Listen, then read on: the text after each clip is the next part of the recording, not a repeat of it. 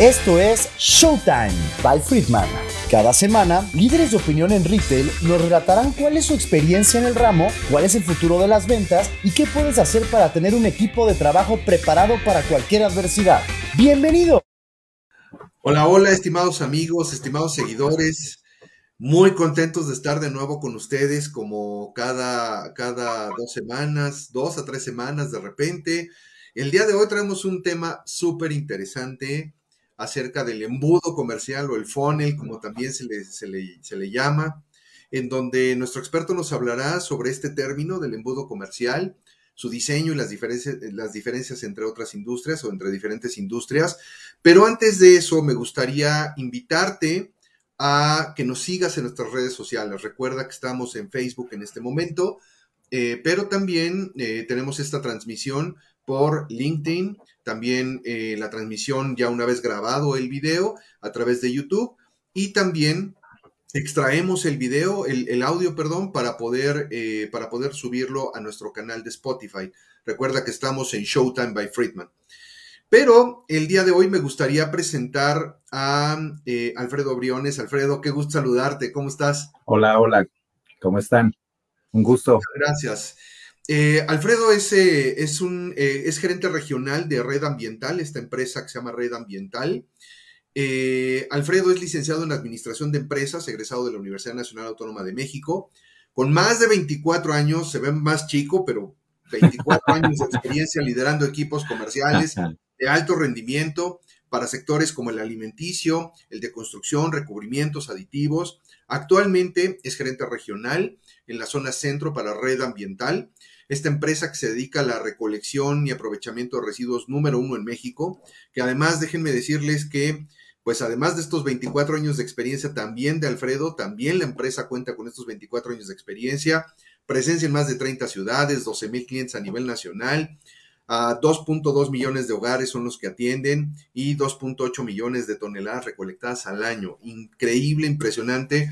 Y generalmente pensamos, eh, estimados seguidores, en, los, en, las empresas como tradicionales de venta pero la realidad es que en el negocio de recolección de residuos, de aprovechamiento de residuos, hay, es toda una industria y evidentemente también, pues aquí tenemos un experto que nos va a hablar de esto. ¿Cómo estás, Alfredo? Bien, bien, bien, gracias. Un gusto con, eh, estar con todos ustedes. Hola, Carlos. Y de verdad, con todas las intenciones de, de tener una plática muy amena y muy propositiva para que todos salgamos contentos y con nuevas ideas. Excelente, excelente, Alfredo. Muchas gracias. Oye, quisiera lanzar algunas preguntas iniciales. Eh, hay mucha gente que se pregunta qué es un embudo comercial, cómo se construye, la importancia que tiene los datos que utilizo en el éxito del embudo comercial. Pero empecemos por que nos pongas un poco en contexto. ¿Qué es este, este, este embudo comercial? ¿A qué se refiere? ¿De dónde nace? Platícanos un poco, Alfredo, por favor. Mira, nace de, hace muchos años, pero a mí, me, a mí me gusta enfocarlo mucho en la, en la parte cercana, en la parte donde tú, tú como vendedor, tú como líder que llevas un equipo de ventas o tú como, como directivo tomas una decisión de elegir una herramienta de este tipo. Ahorita hay 20 mil herramientas que están este, trabajando en ello. Hay muchísimas, desde un simple Excel hasta los líderes del mercado que te permiten llevar ese, ese proceso, ese software que nos ayuda a llevar todo el enganche con los intereses del cliente.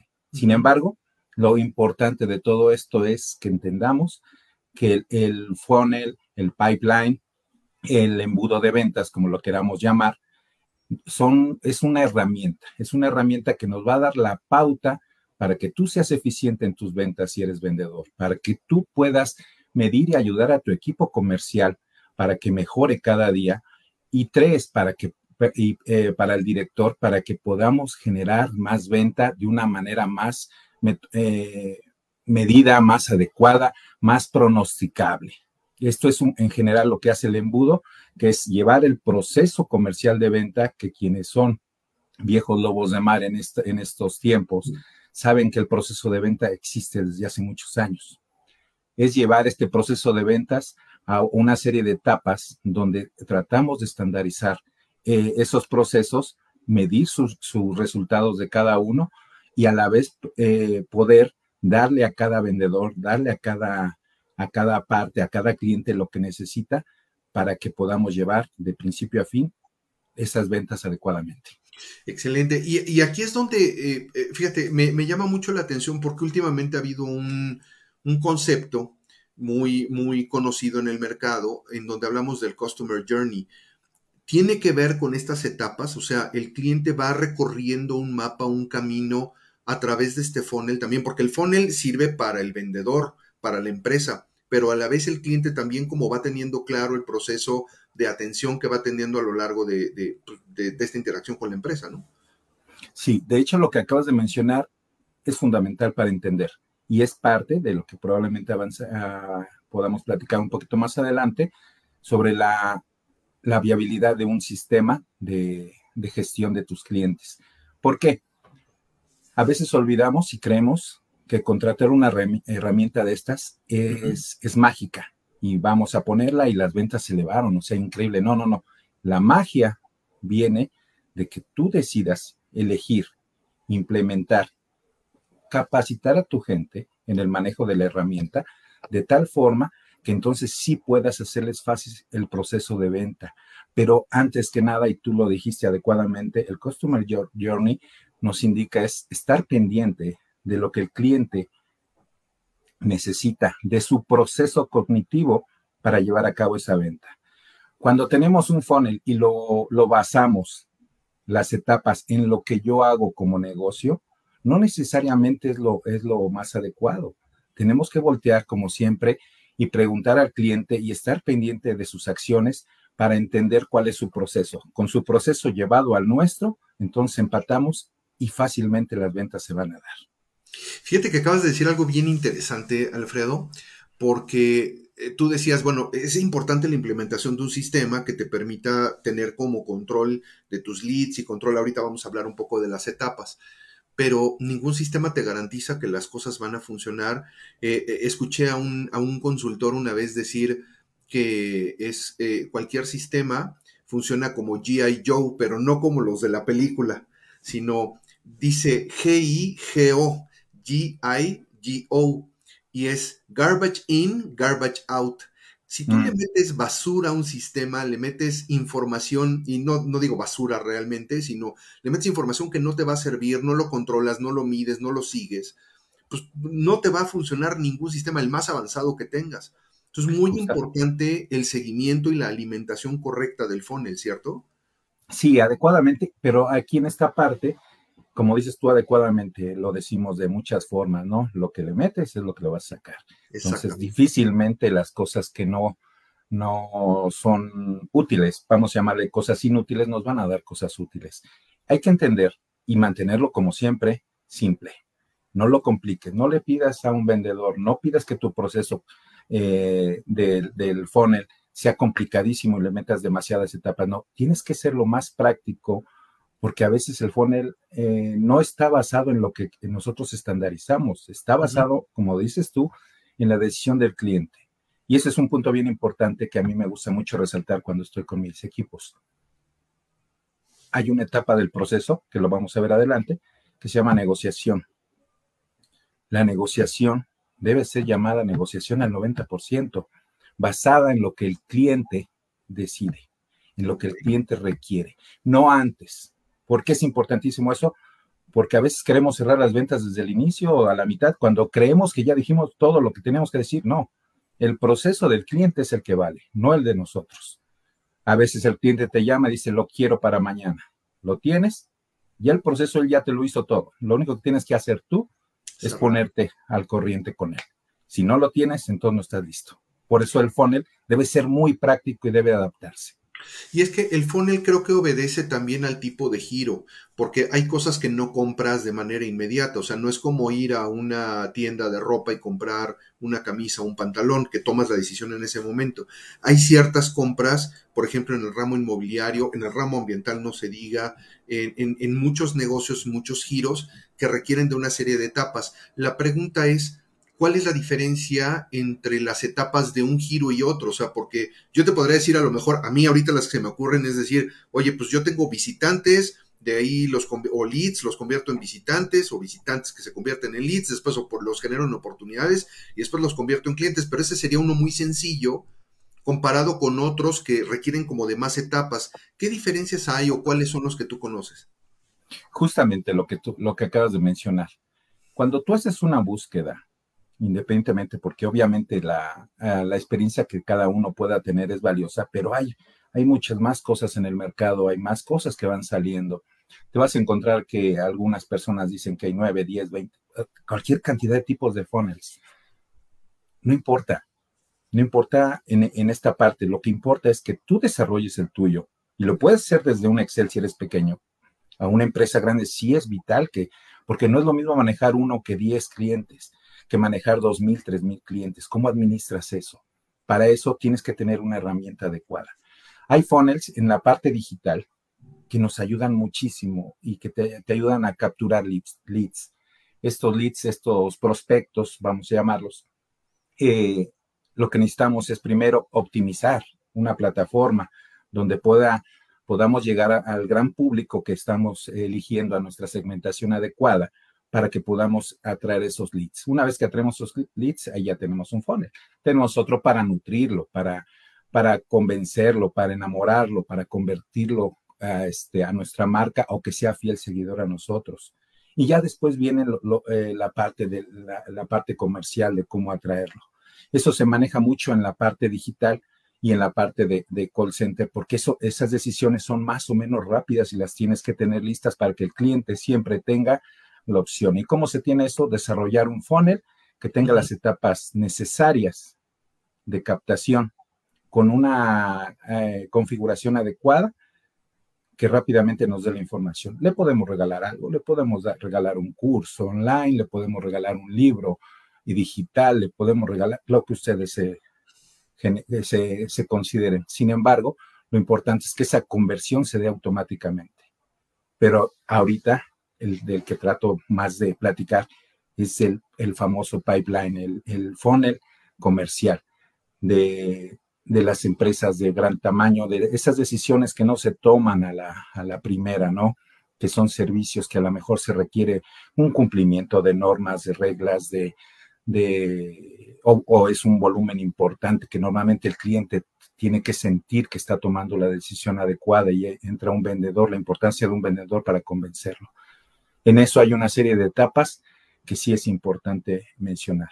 Eh, ¿Cómo va? ¿Cuál es el, eh, perdón, y antes de eso, cuál es el adecuado que tú debes de elegir de todos estos que existen en el mercado? Volvemos a lo mismo. Analiza el proceso de decisión de tu cliente. Si tu cliente toma la decisión en ese momento, hazlo, hazlo sobre esa base. Tienes dos, tres pasos que seguir. Si no, si requiere un proceso largo, elige un, sistema que te dé esa pauta, pero no lo sigas, no lo sigas a pie juntillas como te dice el proveedor. Tú tienes que adaptarlo a lo que, a lo que tú necesitas. Quítale, ponle y este, incluso yo les digo, hay que ponerle la puerta trasera porque a veces te vas hasta el final, porque el cliente requiere esa, esa información rápidamente. Es decir, lo que me estás diciendo es que el diseño del funnel, o sea, yo puedo tomar un modelo de internet o puedo tomar un modelo de donde sea, pero la realidad es que el diseño del funnel de mi organización tendrá que estar alineado a lo que el cliente espera, a lo que el cliente vive en el proceso. Así es, justamente, porque si tú lo haces de una forma diferente, le vas a... Eh, ¿Qué es lo que pasa normalmente? Hablar, tratando de aterrizar esta idea Tú llevas a tu vendedor y le pides que haga una visita previa y luego le pides que haga una presentación y el siguiente paso es que haga una, una cotización y no, los clientes eh, a veces es en el mismo momento quieren toda la información. Bueno, hay que procesarlo y hay que hacerlo ágil. Y todo, o sea, el punto es, volvemos a lo mismo, en los grandes softwares que conocemos de CRM que tienen este tipo de herramienta como el funnel, el, el pipeline, lo que tienes que hacer es adaptarlo. Están diseñados precisamente para que los adaptes, por eso son tan complejos, pero cuando los implementamos y los dejamos solitos y, hacemos todo el recorrido que, que, nos permite ese software, es por eso que hay muchas fallas, porque no te permite eh, hacerlo práctico, no lo mantiene simple, que es lo que te ayuda a que el cliente tenga la respuesta rápida. Ahora, este, fíjate, me voy a ir al concepto literal del embudo, Alfredo. O sea, un embudo tal cual, pues tiene obviamente la parte superior más ancha y la parte inferior más, más, más estrecha. Esto quiere decir que las organizaciones que utilizan este tipo de metodología tendrán que buscar una atracción de una gran cantidad, un gran volumen de leads y los medios digitales, la publicidad y una serie de elementos mercadológicos serán fundamentales para que esa base sea grande, porque pues evidentemente metes pocos, pocos leads aquí en la parte de arriba y si el embudo te los va estrechando, te los va decantando, pues vas a tener muy pocas posibilidades de éxito. O sea, creo que el éxito del embudo tendrá que ver con el volumen de, contactos que tengas, ¿cierto?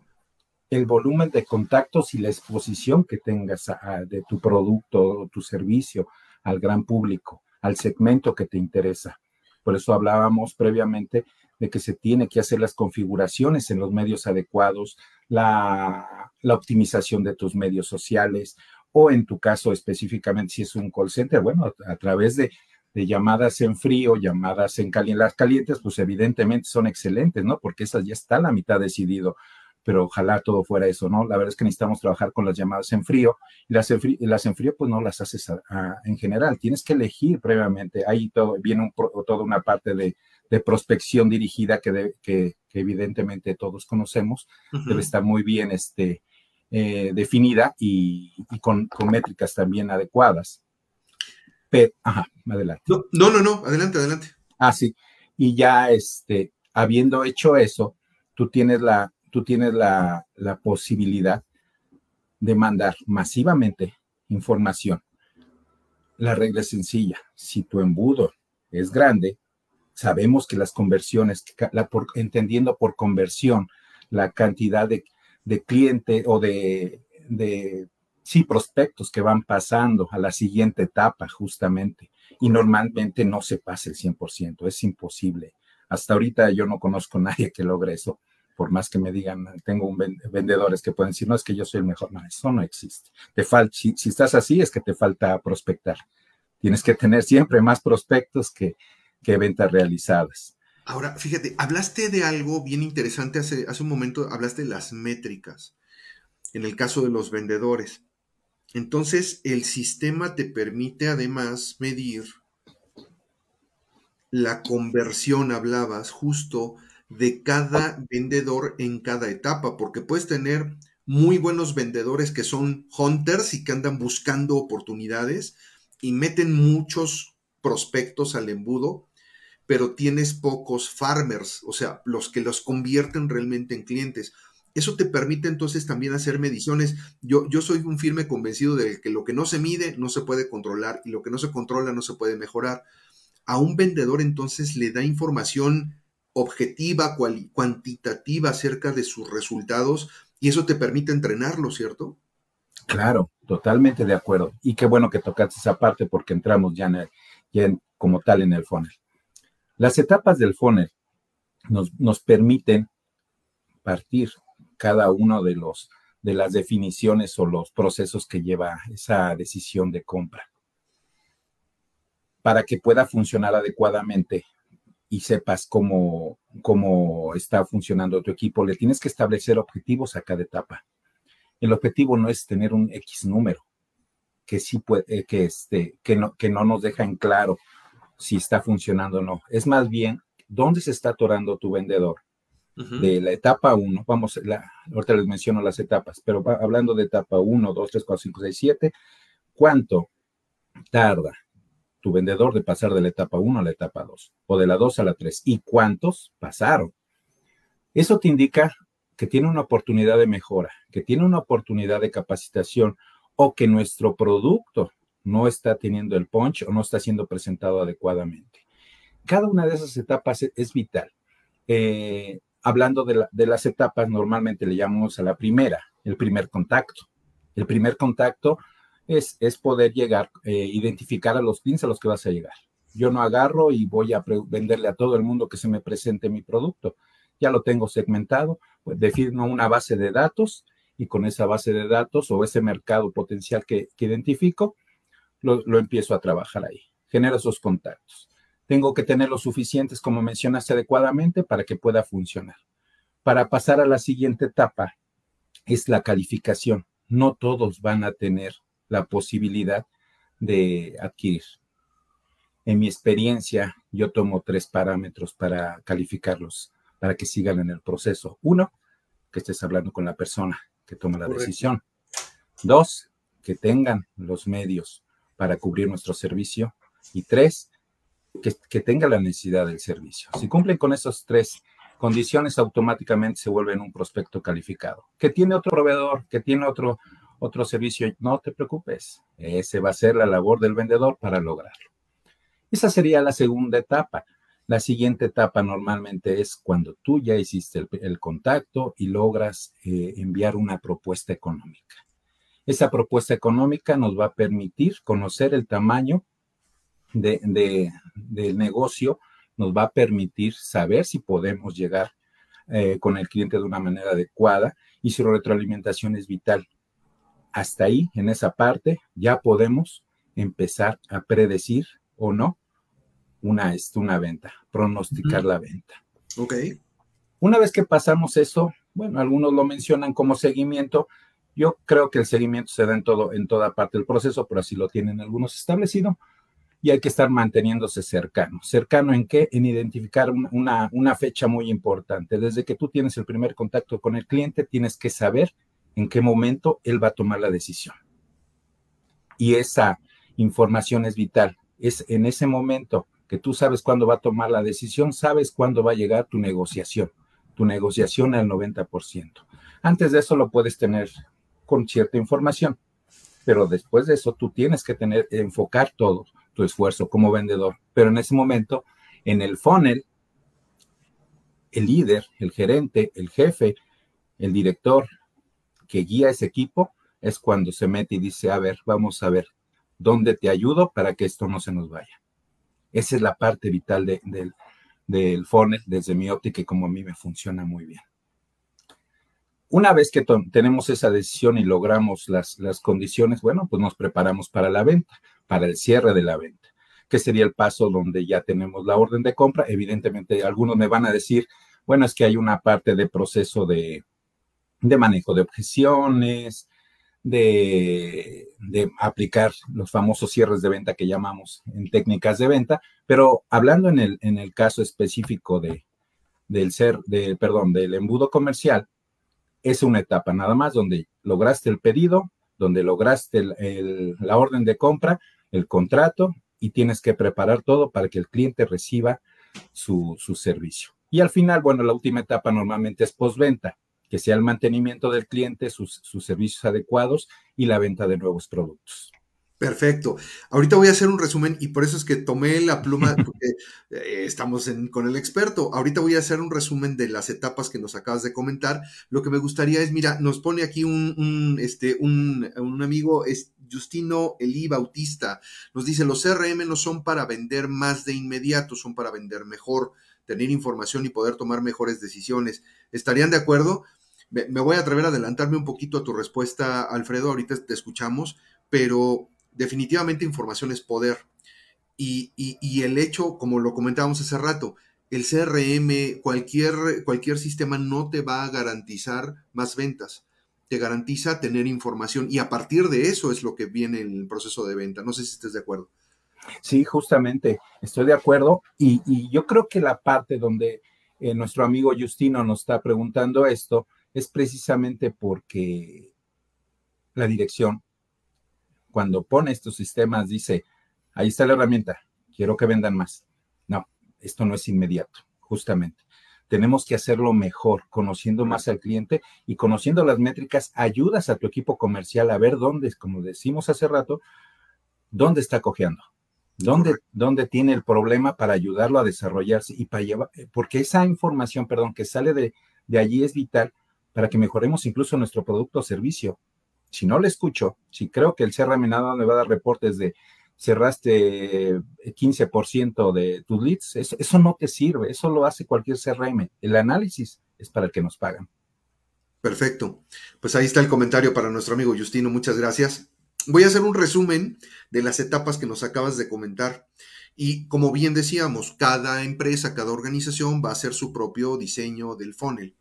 Nos hablaste de atracción, nos hablaste de calificación, de propuesta, de la presentación de la propuesta, del seguimiento con una fecha establecida, por lo cual evidentemente ya le pones como un deadline al, proceso, la venta o el cierre y la posventa, pero nos hablaste de algo muy interesante que es el manejo de las objeciones. Durante el proceso se van a presentar seguramente objeciones que habrá que saber manejarlas y para eso precisamente existen organizaciones como, como en, la, en la que me toca trabajar, en donde somos expertos justo en el tema del proceso de ventas.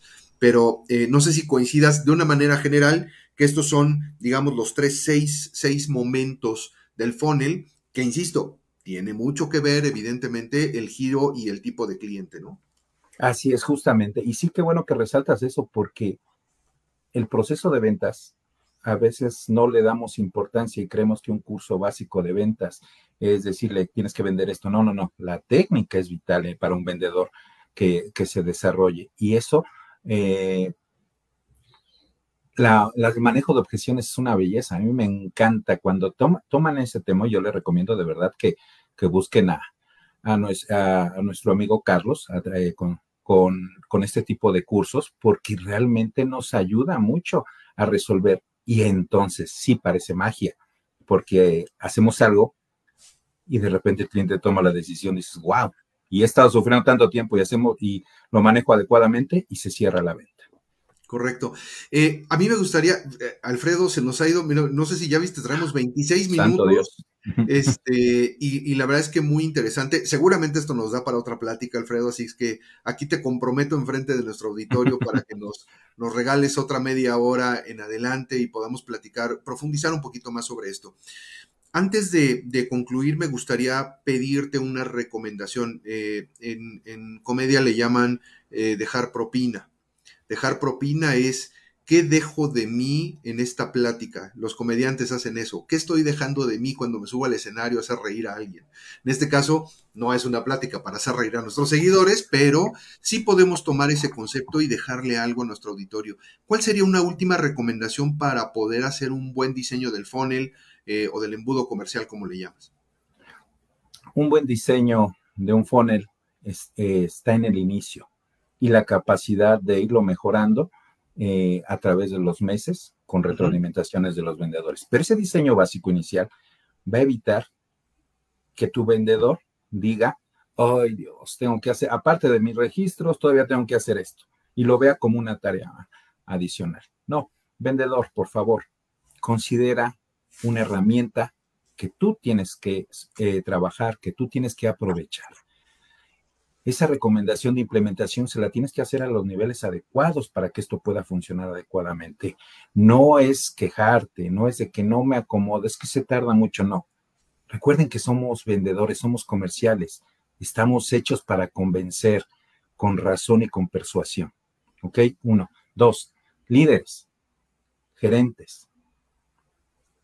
Analicen a su gente, analicemos a nuestra gente, veamos dónde están atorados y ayudémosles a que esto sea más fácil. Directores, la elección que tomen, cualquiera les va a funcionar. Lo que es importante es que tengan a la gente adecuada para que haga esto, esta labor que estamos mencionando. Y como pequeño detalle, vuelvo a insistir, el embudo no es mágico. No, el embudo ni, ni cualquier herramienta que tengamos, ninguna es mágica. Pero la magia viene de que ustedes tengan la capacidad de utilizarla y sorprender a sus clientes y sorprender a su empresa. Eso yo creo que es la verdadera magia.